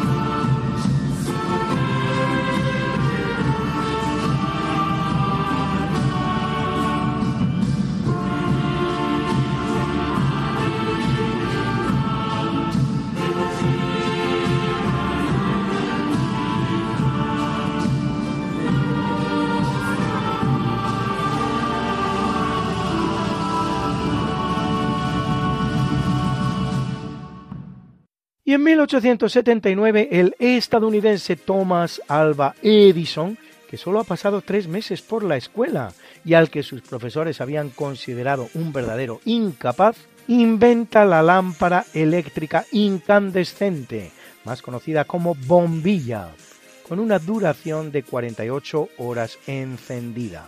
Ha nacido la luz eléctrica y con ello el ser humano gana varias horas de trabajo y productividad al día, que van a representar para la especie una aceleración exponencial del progreso científico.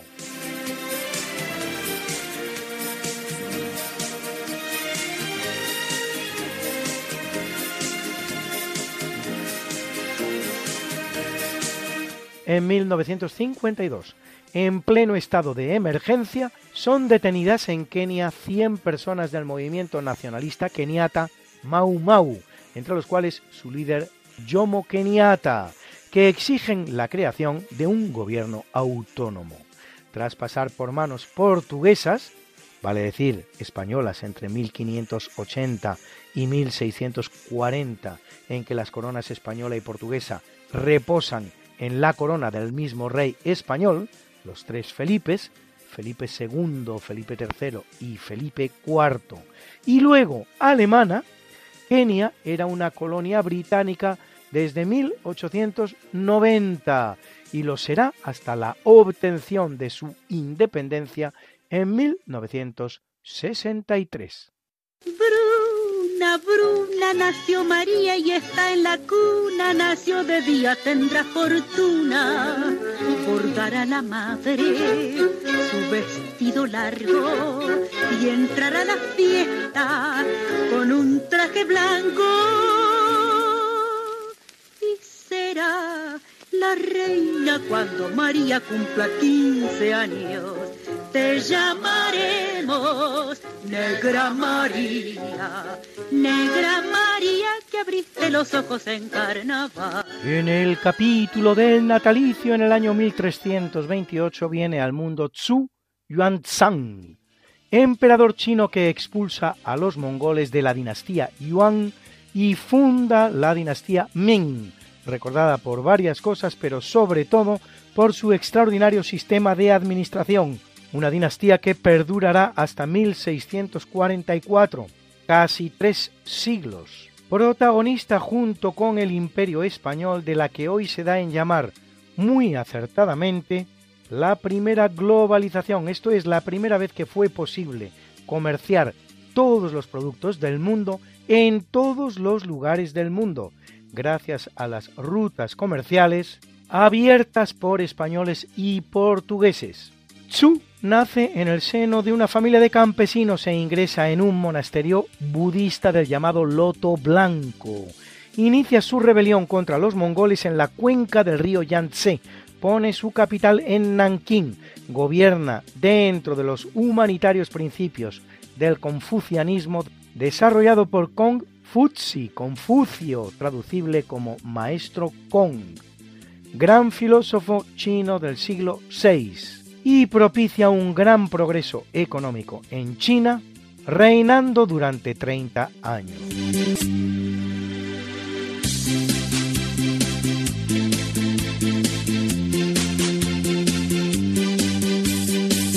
Nace en el año 1660, químico, técnico metalúrgico y médico alemán que elabora la teoría del flogisto para explicar las combustiones y las reacciones de los metales.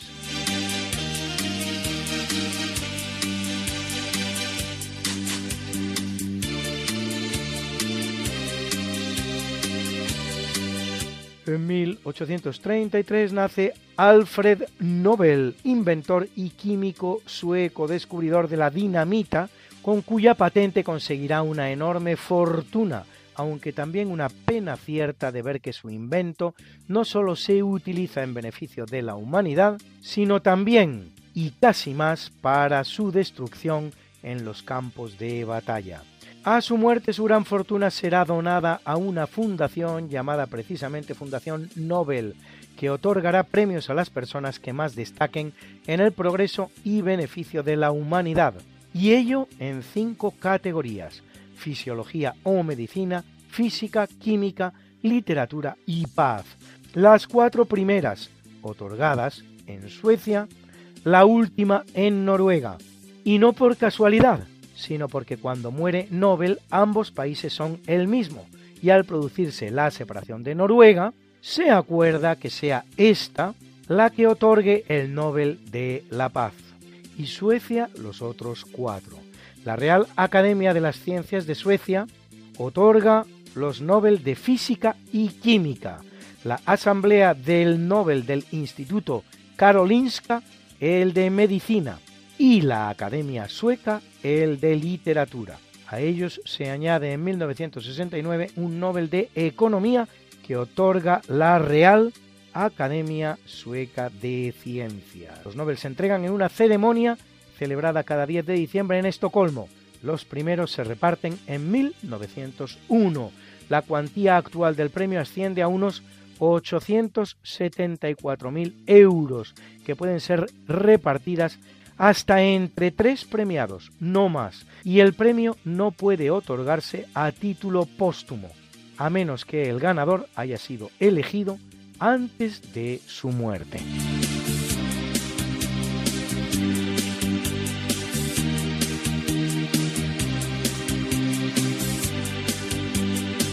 Viene al mundo en 1904 la brasileña Francisca Celsa de Santos, supercentenaria, así conocidas las personas que superan los 100 años de edad, y la iberoamericana más longeva de todos los tiempos, así como décimo primera persona conocida de toda la historia, muerta cuando estaba a punto de cumplir 117 años.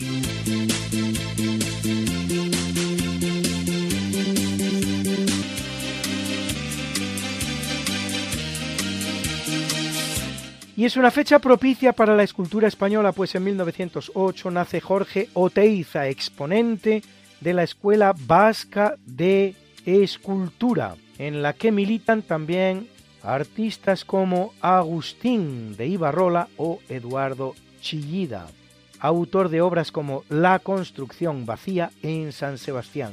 Y en 1911 lo hace Juan de Ábalos, autor de las fabulosas esculturas de los evangelistas de la cruz, del Valle de los Caídos, así como de la piedad que remata la puerta de la misma basílica.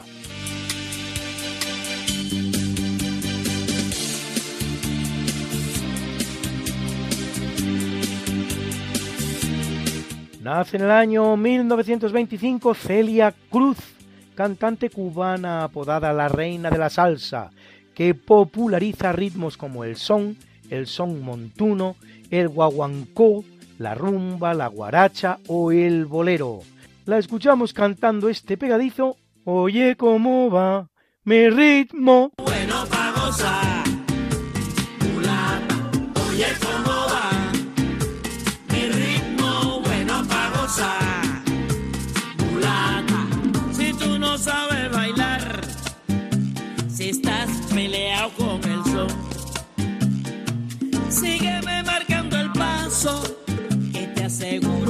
lo más sabroso. Voy pa' la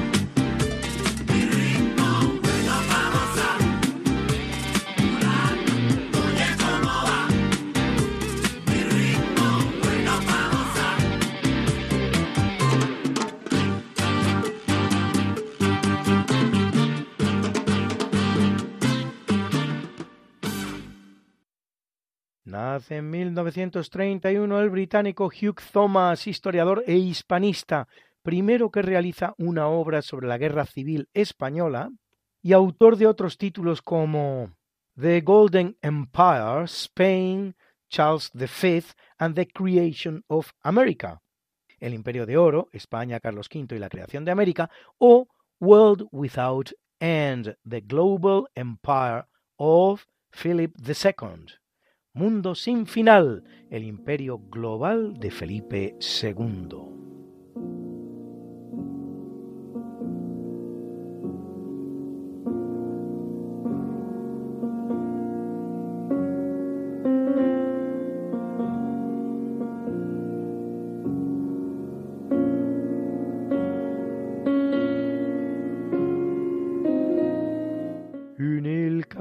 Del obituario muere en 1605 Pedro Espinosa, poeta y escritor español del barroco, miembro de la llamada Escuela Antequerano-Granadina del siglo de oro, autor él mismo de obras como El perro y la calentura, novela peregrina, o de El panegírico de la ciudad de Antequera, así como de una extraordinaria antología de la poesía española, con las obras de todos los autores por él seleccionadas, que titula Flores de Poetas Ilustres de España.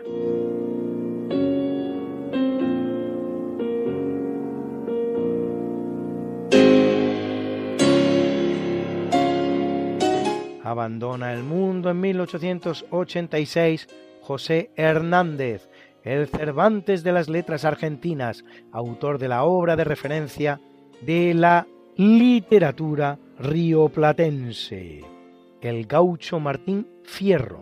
Estos son algunos de los maravillosos versos de la obra. Un padre que da un consejo más que padre es un amigo. Así como tal les digo, que vivan con precaución. Nadie sabe en qué rincón se oculta el que es su enemigo. Yo nunca tuve otra escuela que una vida desgraciada, no extrañen si en la jugada alguna vez me equivoco, pues debe saber muy poco aquel que no aprendió nada.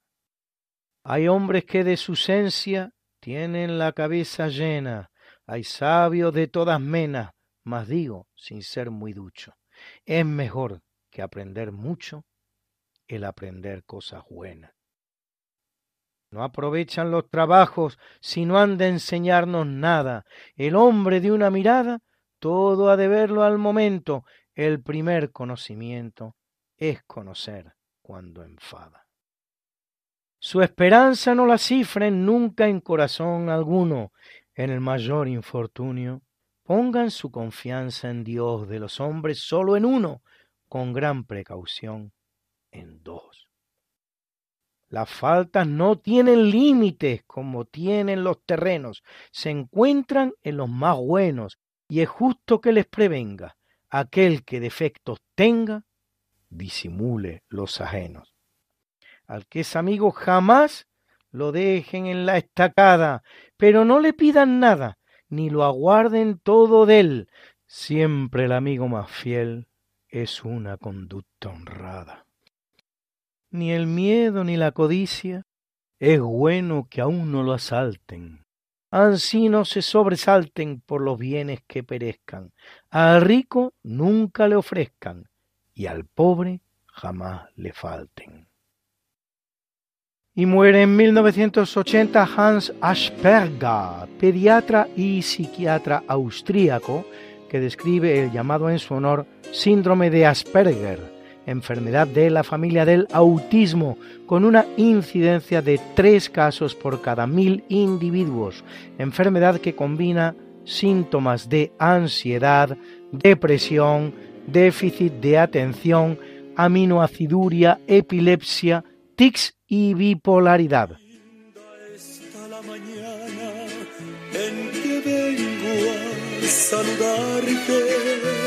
Venimos todos con gusto y placer a felicitarte.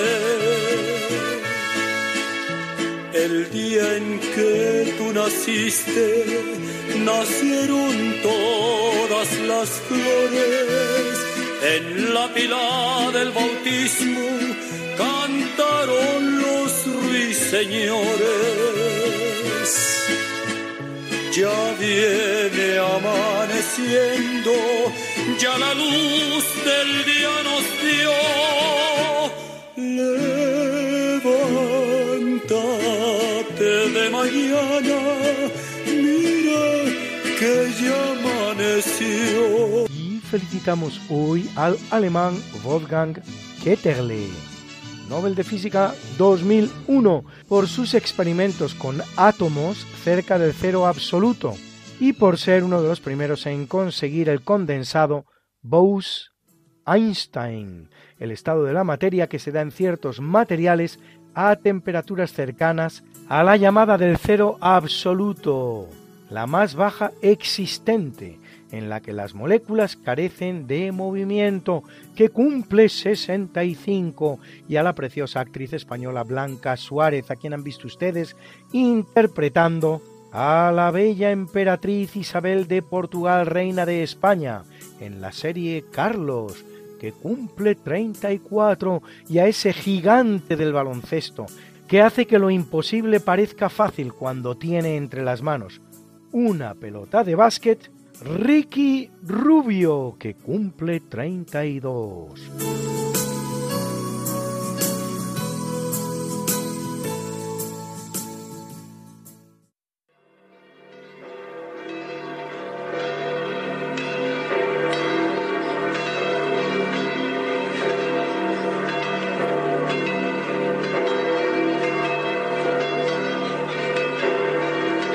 Celebra la Iglesia Católica a Aquilino y Sala Celina, Eufrosina, Asterio, Modesto, Úrsula, Dacio, Zótico, Cayo y Paulina, mártires,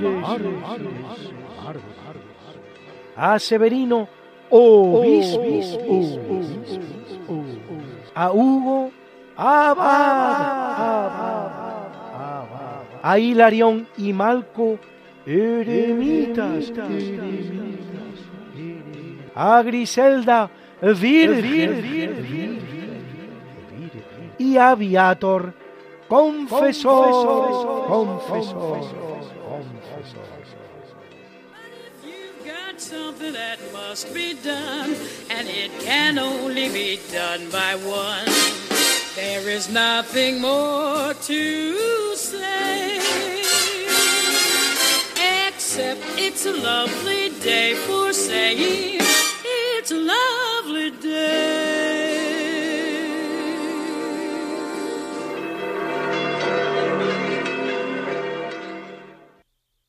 Muchas gracias Luis por habernos recordado que efemérides han ocurrido tal día como hoy, 21 de octubre.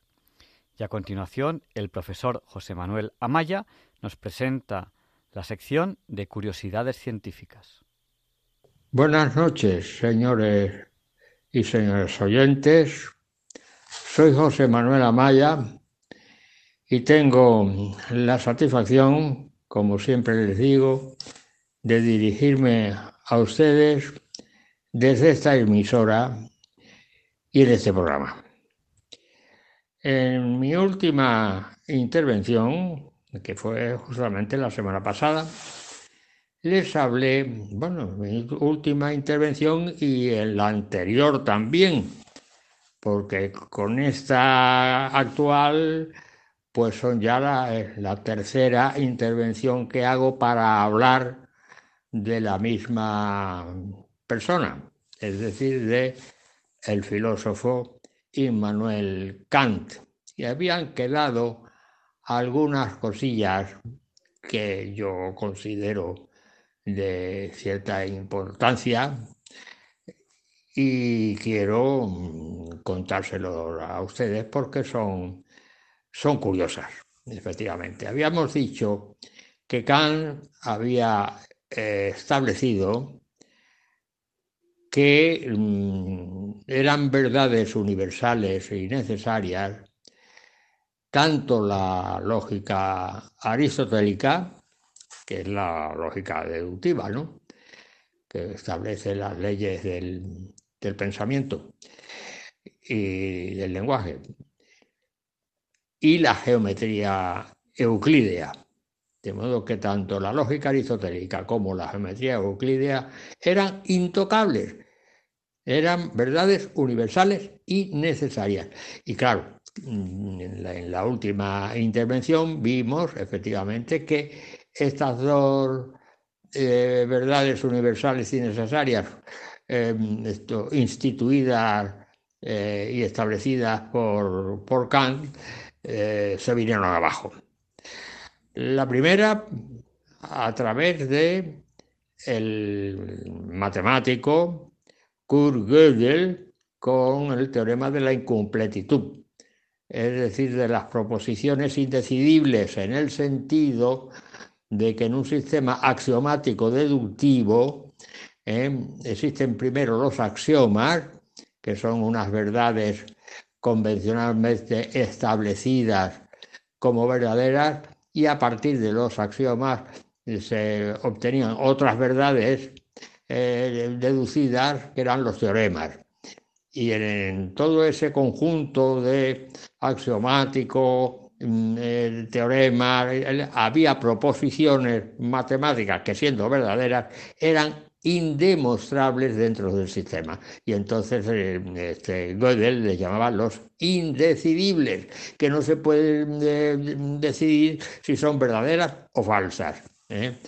Por eso, en su trabajo que publicó en 1931, el título que dio fue sobre las proposiciones formalmente indecidibles de los sistemas de los principios de matemática y sistemas conexos.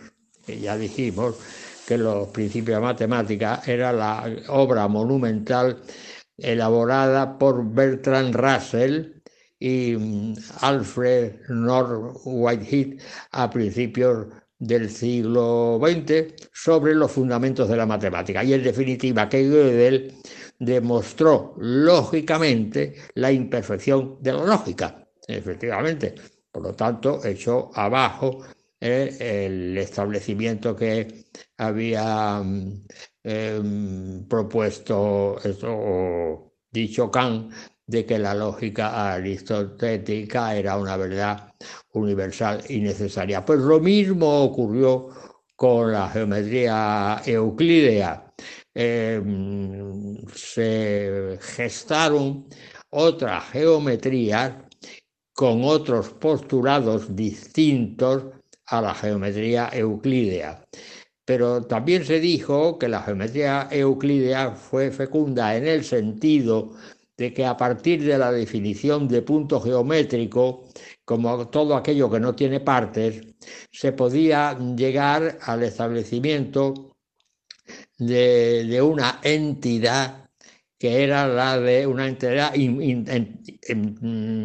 entidad perdón, importantísima por la cuestión de tiempo, importantísima que era la de eh, punto material. Y el punto material se, se definió en el sentido de decir que era un punto geométrico, punto geométrico es todo aquello que no tiene partes, que era el primer postulado de Euclides, que asociándole un número real positivo con dimensiones de masa se convertía automáticamente en punto material, que era una de las cuestiones más importantes o de las definiciones más importantes que se había conseguido para la mecánica clásica. Bueno, la mecánica clásica, incluso para la mecánica analítica, efectivamente. Bien, pues las geometrías eh, eh, no euclideas surgieron con otros postulados distintos, efectivamente, y funcionaron pues de una forma eh, normal y corriente, incluso tuvieron unas magníficas aplicaciones. Por ejemplo, el primero que ideó las geometrías no euclídeas con otros postulados distintos a los de Euclides fue eh, Gauss, concretamente, eh, Gustav, me Gustav Gauss, em, que vivió en el siglo XVIII y parte del XIX, fue el primero que ideó otras geometrías no euclídeas eh, basadas en otros postulados distintos. Pero aquí aparece, eh, en fin, digamos, el miedo del ser humano a mm, llevar a cabo ciertas realizaciones mm, para no ser criticado y para no ser denostado mm, por las circunstancias en que se encontraba, puesto que Gauss era nombrado o se le había atribuido el, el apelativo de príncipe de los matemáticos. Y claro, si Gauss pensó, si yo publico las geometrías que yo he concebido con otros postulados distintos a los de Euclides, me pongo en contra de lo que dijo Kant, es decir, me pongo en contra de la filosofía kantiana. Y como quiera que Kant tiene el respeto general en toda Europa de ser el filósofo más extraordinario que hasta esa fecha se había concebido, pues entonces a Gauss, el príncipe de los matemáticos, le dio verdadero miedo de publicar lo que había concebido. Y entonces lo que hizo fue guardarlo en un cajón y dejarlo para esperar el momento oportuno de sacarlo a la luz pero ese momento oportuno no llegó porque falleció antes de que lo publicara. Me parece que falleció en 1900, perdón, en 1830, me parece. Eh, en definitiva, Gauss guardó en un cajón toda su investigación sobre las geometrías no euclideas. Pero he aquí que uno de sus ayudantes, sabía que Gauss había concebido geometrías no euclideas y sabía justamente el lugar donde lo guardaba. Pero ese ayudante que tenía, eh, su hijo, Janos Bolyai, húngaro, estaba terminando la carrera de matemáticas. Y entonces su padre le informó de lo que había llevado a cabo los cálculos que había llevado a cabo Gauss y le proporcionó toda la información que Gauss, por miedo, no había publicado. Y entonces se lo dio a su hijo para que cuando terminara la carrera de matemáticas pudiera hacer uso de ello. Pero casi simultáneamente, eso fue en los, años 1830 y tantos, casi simultáneamente un ruso llamado Nikolai Lobachevsky eh, tuvo la idea de concebir otra geometría no euclídea llamada la geometría hiperbólica y casi simultáneamente con Bolyai, el, húngaro Bolyai eh, y luego después lo que, la nueva geometría concebida por el ruso Lobachevsky eh, salieron a la luz, es decir, fueron publicadas, efectivamente. Muchas de las personas se preguntaron, bueno, pero en definitiva, ¿para qué sirve esto? Y sí, efectivamente, claro que sirvió, porque la geometría del espacio-tiempo de la relatividad restringida obedece a la geometría de Lobachevsky, es decir, a la geometría hiperbólica. Y digo espacio-tiempo porque no estaba separada el espacio y el tiempo como en la mecánica clásica, sino que en la relatividad el espacio y el tiempo estaban fundidos en un espacio-tiempo gracias a las llamadas transformaciones de Lorentz. Pero en fin, ahí no nos vamos a meter de momento, ya llegaremos en otra ocasión. En definitiva, es la, primera utilización que se hace de una geometría no euclídea. La geometría hiperbólica la, o la geometría de Lobachevsky a la relatividad restringida pero es que a mediados de 1800, sobre 1850 aproximadamente, otro matemático eh, concibe otra geometría, y llamada la geometría de Riemann, y el matemático que lo concibió fue Bernard Riemann, hacia 1850 aproximadamente. También fue criticado por los matemáticos de la época, que eso no iba a servir para nada. Y mire usted por dónde sí que sirvió. Sirvió para ser el espacio-tiempo de la relatividad general, es decir, de la segunda fase de la teoría de la relatividad concebida por Einstein. Está primero la relatividad restringida y luego está la relatividad general. La relatividad restringida obedece a la geometría hiperbólica, la geometría de Lobachevsky, y la relatividad general está fundamentada en otra geometría no euclídea, que es la geometría de Riemann, los famosos espacios, espacios de, de Riemann. Quiero destacar aquí que los científicos, por muy inteligentes que sean y por mucha fama que tengan, son seres humanos, seres humanos que tienen miedo también y tienen miedo a que se les tache de que no saben nada y tienen miedo a que se les eh, quite los títulos o los apelativos que se les eh, han dado, como por ejemplo Gauss tuvo miedo eh, a sus contemporáneos porque le hubieran quitado la denominación de príncipe de los matemáticos.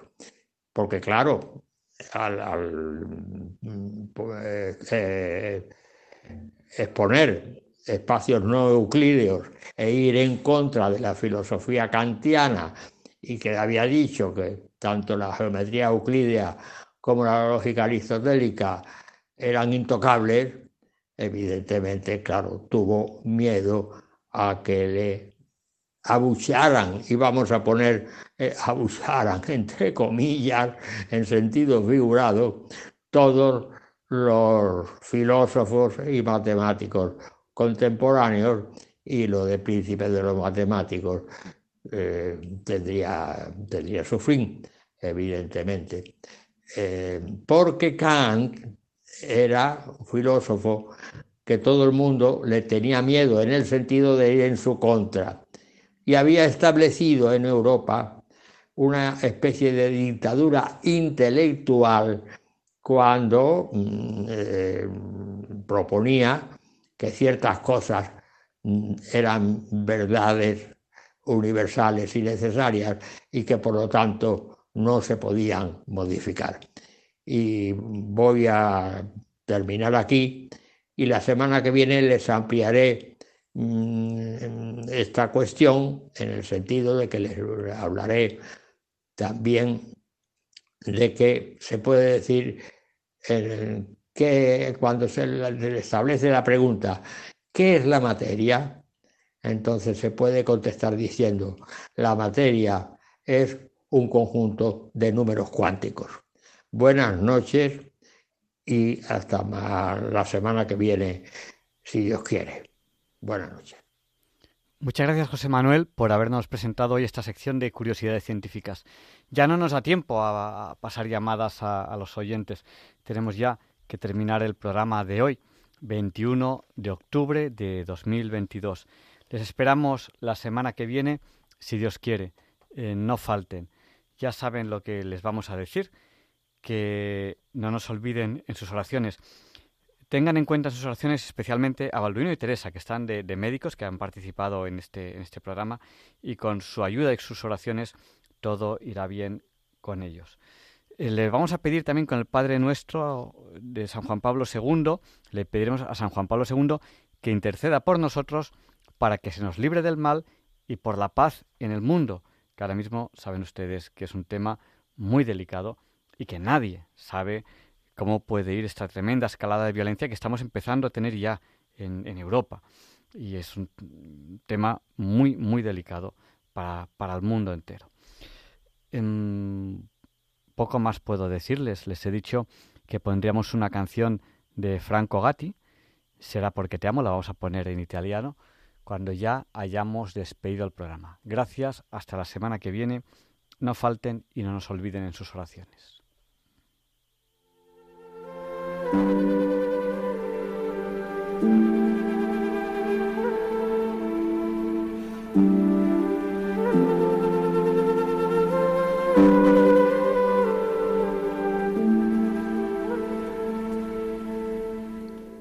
Y así concluye en Radio María el programa Diálogos con la Ciencia. Dirigido por Javier Ángel Ramírez.